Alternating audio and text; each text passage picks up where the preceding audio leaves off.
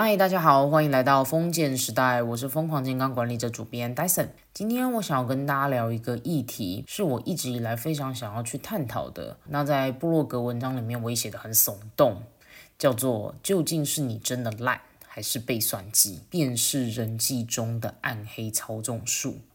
对，那它呢，在心理学的概念里面叫做煤气灯操纵。嗯，其实我觉得大家或多或少应该都已经有听过这个概念了。以爱情的角度来讲，它叫 PUA；那以各类型的操纵手段来讲，它其实就是很典型的一种煤气灯操纵的手段。哦，对，那其实从很多的文章或者是 YouTube，然后就是网络的一些资源，大家都慢慢的有在探讨这个概念，甚至是把这个概念要大家去辨识，然后去理解，慢慢了解这些圈套。但是我觉得大家在这些整体的资源上面，就是还是有一点缺少，像是如何的让万一有曾经有过类似经验的当事人，他们是如何在复原的。他们如何可以重新的疗愈自己？我觉得这些概念也都蛮重要的，所以我就在想说，那不然我就用一个系列集，那针对这一个议题，然后来跟大家做一个我自己在实物上面的一些分享。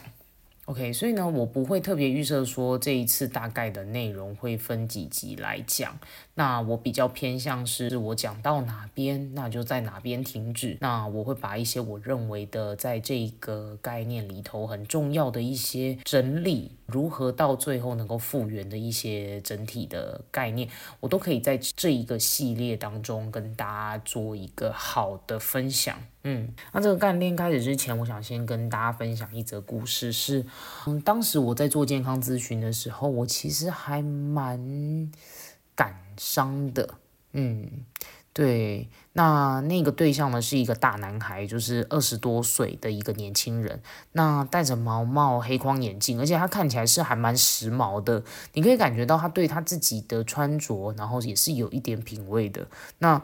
呃，他那时候走进医务室来，因为我们要做健康咨询嘛。那一讲到他的一个身材的部分，他说他已经减了很多公斤，但他还是很不满意。那回想他那时候他最胖的时候，他大概胖了将近有二十多公斤，然后他现在已经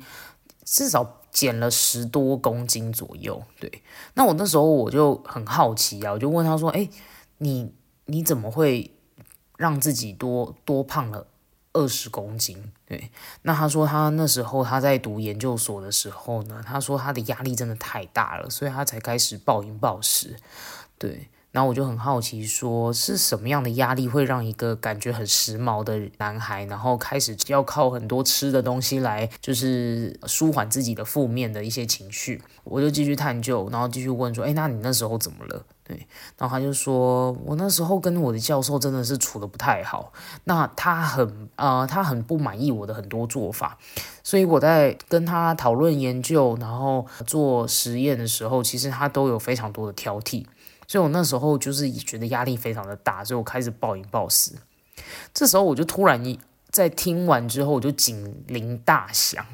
我就觉得嗯，感觉有点怪怪的。我就继续问说：“诶，那教授会对其他学生这样吗？还是说他只有对你这样？”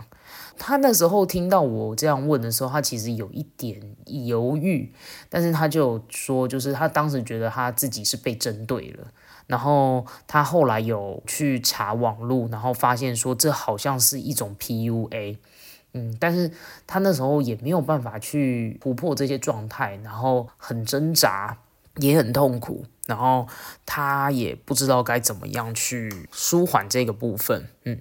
然后我说，所以你那时候知道你当下有可能是被 PUA 的时候，你的心情是什么？他很沉重的回应说：“我觉得我自己很糟糕，而且我完全不懂他到底要的是什么。然后，而且当下他只觉得他就是一个教授，为什么要这样子？那他的目的是什么？他为什么要这么做？然后他后来觉得这件事情对他的后坐力非常的强。他现在连想到当时的那段经历，他都觉得很害怕。然后他很害怕他的长官，也怕主管。”或者是一些相对来讲比较权威的人士，他说他很害怕在遇到类似的事情。然后在会谈里，我其实感触非常的深，因为这个看起来很时髦的这个男孩子，他其实是顶大的高材生。听起来就是很细腻，然后很聪明的一个人。然后那时候里面也说到他的一些实验和工作的状况，其实都可以感觉到他其实是很有责任感的。但他最难相信的一件事情就是他自己，呃，而且他并不觉得自己是好的。嗯，然后他在这一段历程里面，他后来他就讲，他就呃跟我分享了他在最近一次在工作里的经验。他说，啊，就像我最近一次要就要跟长官们大家一起开会，呃，但是我跟教授之间的这个经历一直在我的心里面环绕，所以呢，我就很害怕，真的很紧张。然后我就说。你是害怕自己露出马脚的那种感觉吗？就他听到我讲这四个字的时候，他整个愣住了。我们沉默了一小段时间，然后他就说：“我原本在想说，你为什么会说露出马脚这四个字？但是他说，对，他说我想不到比这四个字更精准我内心的这个感受。”呃，听到这边其实我真的很难受啦。那我从我开始跟他在我们的话语之间呢，我去厘清说，就是他饱受这样子煤燃灯操纵的这种摧残，他会产生的一些心理的状态。然后那一次的会谈里面，那他也有问我说，我要怎么样才能够重新振作起来，然后相信他自己。嗯，那我在会谈里面也有跟他就是简单的做一点交流。嗯，那也因为那一次的会谈，还有我自己在近年来跟一些个案们聊天的经历，让我下定决心，我无论如何一定要把煤燃灯效应的这个概念完完整整的整理下来。我真的很希望可以告诉大家，不只是煤气灯效应的受害者影响会有多么的深远，更要让大家。就是辨识出周遭有可能遇到过这些坑，你们有可能就是因为蛮优秀的或比较特别，所以常常会迎来某些人想要对你们的种种算计，或者是想要操控。但是当下这些负责任的人并不会察觉到这点，一切都是非常的辛苦的。嗯，那。我所整理的这些系列的文章里面呢，有参考一位心理咨商师，叫艾米马洛麦克，他的著作就叫《梅兰灯操纵》，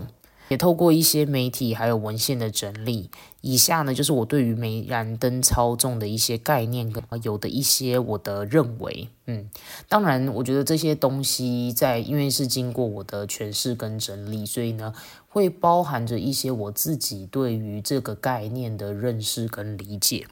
而我觉得这不是所谓的对错，而是如果真的有发生像这样子的一件事情，那我们有没有机会真的去发现它，然后试着去跟它做一点隔绝，那会对自己来讲会有比较好的帮助。嗯。那说真的啦，这件事情遇到的时候是真的很痛。那没有体会过过的人，我觉得是很难能够理解的。但当下如果你身历在其境的时候，你甚至是很难不去，就是你是很难再重新相信你自己其实是可以办到某些事情的。然后那种心情是很难在一朝一夕完完全全的去抹。平干净，所以它是真的会造成一些创伤跟很大的压力性影响，嗯。对，所以呢，我在这一系列里面，我我也会更加琢磨在说杀伤力很强的这种操纵术的背后，呃，我们该怎么样去疗伤、复原，到最后去治疗自己的内在，让我们是可以真正的去走出这个心理虐待所造成的一种焦虑不安，到自我怀疑，然后自尊都被践踏一地的那种感觉，呃，那也慢慢的去找到属于自己心里的那股韧性。当我们能够真的把这些经历磨练成自己内在的一个意义的时候，我们挖出那个曾经被枪林弹雨扫过无数次的这个心脏来，我们会慢慢的去抽丝剥茧，疗愈我们自己这千疮百孔的内心，其实是可以找到一些恢复的解放的。嗯，对。那我刚刚这样的一个概念里面，我就想要告诉大家，美燃灯操纵究竟是怎么一回事。OK，它其实是一种情绪与心理上的一个精神虐待，它会让受害者怀疑自己判断现实跟自我认知的那个能力。操纵到最极致的一种情况下的时候，受害者会感觉自己是不是精神状况有问题，那操纵者也会用各种想法去扭曲事实，来迷惑或操纵这些受害者。那在坊间里面最常被流传的就是爱情关系里的 PUA。啊，就是很典型的一种手法，叫养套杀。那借由这种贬低、打压、侮辱性的这种话语，最终走上这种权力不对等的掠夺，还有控制的感觉。呃，上对下权力不对等的这种剥夺或控制，很容易让受害者做出让自己觉得不应该却不得不服从的行为。然后关系中其实会营造着蛮多的害怕。那这个概念其实，在爱情里面有越讲越多。嗯，OK，那职场里面会出现的是什么样的概念？那我在底下的话会一一的来拆解哈。那煤气灯效效应其实已经不是一个很新的词汇了，其实近年来都有蛮多的一些大众都有慢慢的意识到，那在某些组织或者是关系中被这样对待过的人，会开始对于这些操纵伎俩变得非常的敏感。其实这是一件好事啦，就是你辨识越来越啊早可以去辨识出来。那也当你能够越早去发现这个有毒的状态的时候，你就有越。快的机会能够从这个概念中解套，那越早能辨识出这种操纵迹象，你其实越早抑制它之后，对你的伤害也是最小的。我想要在这边喊话，就是每一位个案，就是如果假设啊，在这样子的一个关系里面，你你已经开始发现这个毒性关系，或者是你已经想要慢慢的去跟他做一些解离，那这已经是一种很好的成长了。对，那这会是我们煤机灯操纵。里面很要从复原到疗愈前期一个非常重要的阶段，就是你要开始去辨识，慢慢的去做解离。嗯，煤气灯操纵的概念里面呢，我我在这一系列里面特别想要提到的是职场间的操纵，像是主管或上司，或者是有权位的角色，甚至是同事之间也有这类的迹象。呃，像是故事里面所提到的师生关系也很有可能。那我们从小到大在职场或校园的时间占比是非常高的，而且这是我们长出很多的认同和成就感的一个很重要的地方。所以，当我们这样子的被操纵、被不谅解，然后被针对的时候，其实我们那种对心中的诋毁性是非常的强的。在职场中的这种遭送主要是什么呢？就是第一个，就是他会一再的受到质疑。人在江湖上就难免会有表现没有那么好的时候，但当你曾经所犯过的这些错被一直无限上纲，每做一个任务，你就会被挑三拣四，一再受到上司的质疑。这时候你就可能要好好的想一想，到底是发生了什么事？是你真的有问题，还是操纵者的言行让你不再相信你自己？对，那有些。操纵者们就会讲出以下这些话语来，像是你怎么连这个都不知道啊？怎么那么笨啊？或者是什么？你怎么做成这样啊？唉，那个 A 来帮他做完，或者是你刚刚怎么这样子跟厂商讲话？你到底是 你到底在想什么啊？或者是，OK，你说你没有办法协助打疫苗，又又要出来拍活动照片，请问这到底有什么好困难的？OK，所以呢，他们可能一再的否定或贬低你完成任务做法跟说话的方式，甚至可能会质疑你的判断能力，也有可能会遇到一种状况，是他原本要给你的任务，呃，撤回。摆明的就是不相信你的能力的这些概念。那有的时候操纵者呢也会出现一些扁嘴啊、白眼呐，或者是感觉很轻视的那种眼神，而且他会很一脸很不屑的那种感觉，然后来降低就是周遭人心中对你的评价。那这都有可能让其他人对你的态度有一些转变。嗯，OK。第二个操纵概念是他要求你会读懂他的心思。这件事情在职场上是非常非常常见的一个状况，其实是相对来讲没有那么对等，却不得不学会的一个能力。我记得我好像在某几集的集数里面也有提到，真的有很多的我觉得算是一种社会文化或氛围，都会很希望你们能够读懂。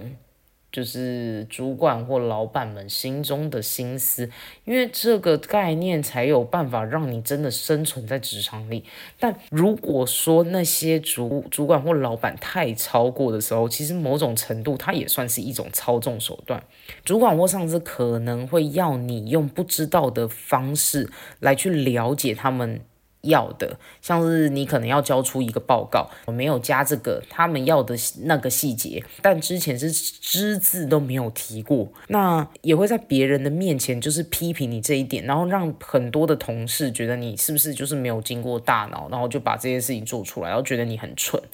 在这个部分的话，我会觉得说，我们慢慢的去了解老板们心里所想要的，会增加我们工作的时候的一个效率。但是如果说操纵者刻意拿这件事情来打压你，或者是一直在面前数落你这个没加这个没做，然后你到底在想什么？然后或者是他开始数落你之前他有提过你要做这些事情你没做，一直拿这件事来攻击你，可是他其实根本就没有讲过这些事情。那我会觉得这个时候就要特别的警惕，就是会不会真的从中出现了什么问题？嗯，第三个是毫无根据的在背后说你的是非，这件事情我觉得非常的严重。在煤气灯操纵高阶手段就是这个，为了要孤立你与他人之间的关系，所以主管或同事可能会在背后议论是非，来试图抹黑你，这样子他们便能够更轻松的在别人面前批评你，错误可以很轻易的。诬赖到你身上来，然后借此还可以拉拢群众，而且这些是非跟你的工作是毫无关系的。他可能会从你其他的面相，呃，衣服穿着，甚至是家庭各类型的概念，聊其他的事情来无中生有、生文章，甚至也有可能会从你的一些态度等等，反正他们看你不爽，他就各种舆论式的在。无中生有，那这个情形，我觉得是最能够看出，就是煤气灯操纵的一个非常大的概念。呃，他们所要讨论的概念，不是一个工作跟一个事实，而是毫无根据的去背后议论你的是非。那这个真的是很要不得的一个行为。第四个是双重标准，这件事情其实让人非常的火大。尤其是在职场里面的当事人，其实自己也会觉得很不爽。这样子的一个状况，就是主管或者是上司，他们可能会对目标对象出现非常苛刻的要求，但是对其他的同事倒是有一套不一样的标准。如果呢，你对他的做法有一些想法。哦，或者是开始对他有一点反抗，像是我刚刚有举一个言谈的例子，像是你没有办法呃协助打疫苗又拍照，你就是一个无能的人的那种感觉。如果说你发出了反抗，他们呢就会觉得你在小题大做，或者是扭曲你所接受到的这个事实啊。对，再举一个例子，就是像是目标对象呃不小心做了什么事情，然后就被放的很大检视，而且他们会百般的刁难你。呃，甚至另外一位同事如果犯了错，主管不但不以为意，反而还会安慰说：“啊，没关系啦，好好工作就没事了。”可是呢，被针对的那个就是你，只要做错一点点就完蛋了的那种感觉，就是彻底的双标。那第五个就是你就像是个替死鬼啊。OK，如果说呢，在职场上发生了某些冲突的时候，目标对象一定会成为操纵者那个罪魁祸首或战犯。这个概念其实也很委屈，就是受害者就很像是问题的所有根源一样哦。举个例子，就像是 A 同事，他可能向上司举报跟目标对象的冲突，或者是合作不是那么顺利的地方，但是 A 却闭口不谈自己再三迟到或长没完成交办事项的那一块哦。但是呢，与上司讨论的时候，就会说的好像都不利于目标同事的那个概念，然后一直在说谎话。那也会陷入这种扭曲事实的概念，那这些时候都会造成目标同事好像就是那个问题人物，那主管也有可能会借此就是产生事实的扭曲现象，那个你就像是个替死鬼，有点像是 A 在操纵，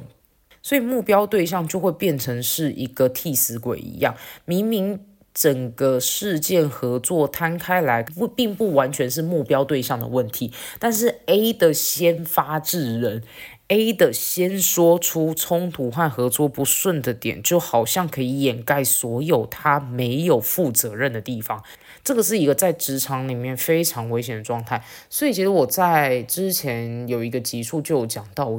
真心职场里面的概念真的很像是三人成虎的世界，是相当现实而且很辛苦的一个社会现象。嗯，那我现在就要讲到，就是以上这样子的发生下来，以半年、一年甚至更高来计，其实梅兰登操纵会对于受害者有非常大的影响。梅兰登操纵的概念有一个很重要的是，它不止因应长期的这种打压跟怒骂，呃，操纵者有些很高段的，他会长期偶尔给一点糖当鼓励，然后再。实则给予一些苛责或者是诋毁的方式，来与受害者做沟通，来达到这种完美的操控。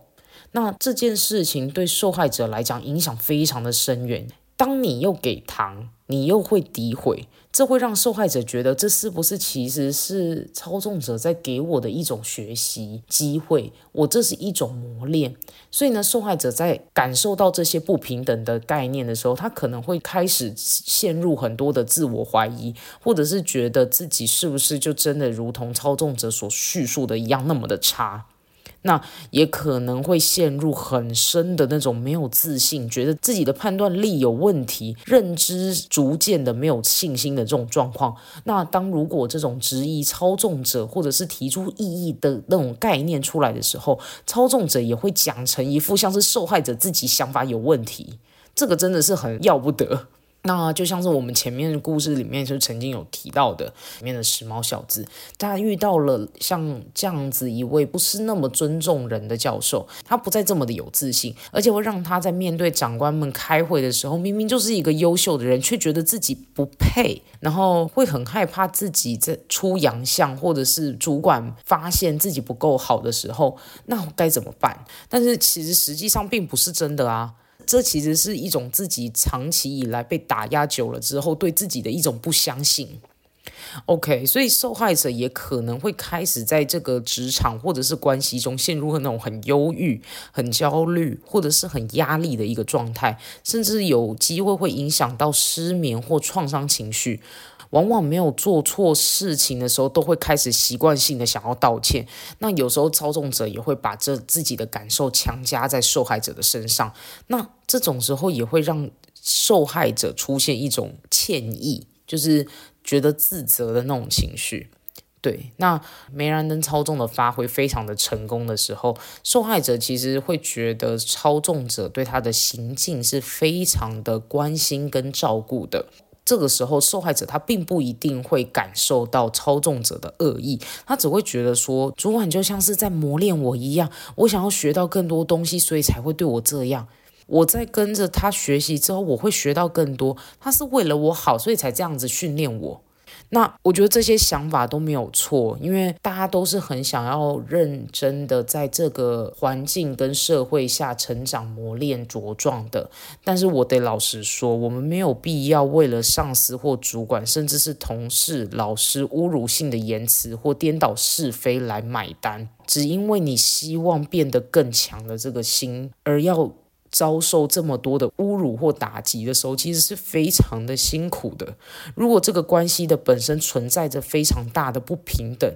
甚至是你直觉性已经觉得很不舒服，那这绝对就是很有问题的状态。那我会这样这么用力的在讲，真的是因为说，真正希望你变得好的人，他并不会用这样子的方式来诋毁你，而且或许你的一些言论或言谈，有的时候有那么一点怪。或者是比较不一样。如果是一些真正的心胸很宽大的领导或者是老师，他其实会用循循善诱的方式来让你可以慢慢的变得更好，或者是告诉你一些驳斥你一点点的想法，但是他并不会全然的否定你独立思考的能力。我觉得这是非常非常重要的一件事情。而情绪虐待本身就是一件杀伤力非常强的事情，他为什么要一直用不停的骂你或打压你，然后呢来让你觉得他们都是对的，你就是错的。这件事情真的非常要不得。说真的，我们要建立这种强韧的自信心跟肯定自己的内在就已经很不容易了。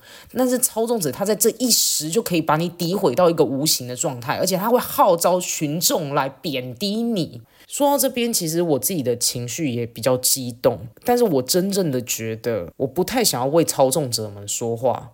因为。我相信大家听到这边会觉得非常的在周遭的左右都。或多或少有这样子的一个情形，那其实也有很多状况是自操纵者本身自己也曾经是被操纵者，所以呢，而产生这种不知道该怎么样来控制自己的，不管是孩子或者是后辈，所以也会发生这样的情形。但是我们有没有机会换个角度来思考，说你为什么要用这样子让自己很受伤的方式再来对待另外一个人？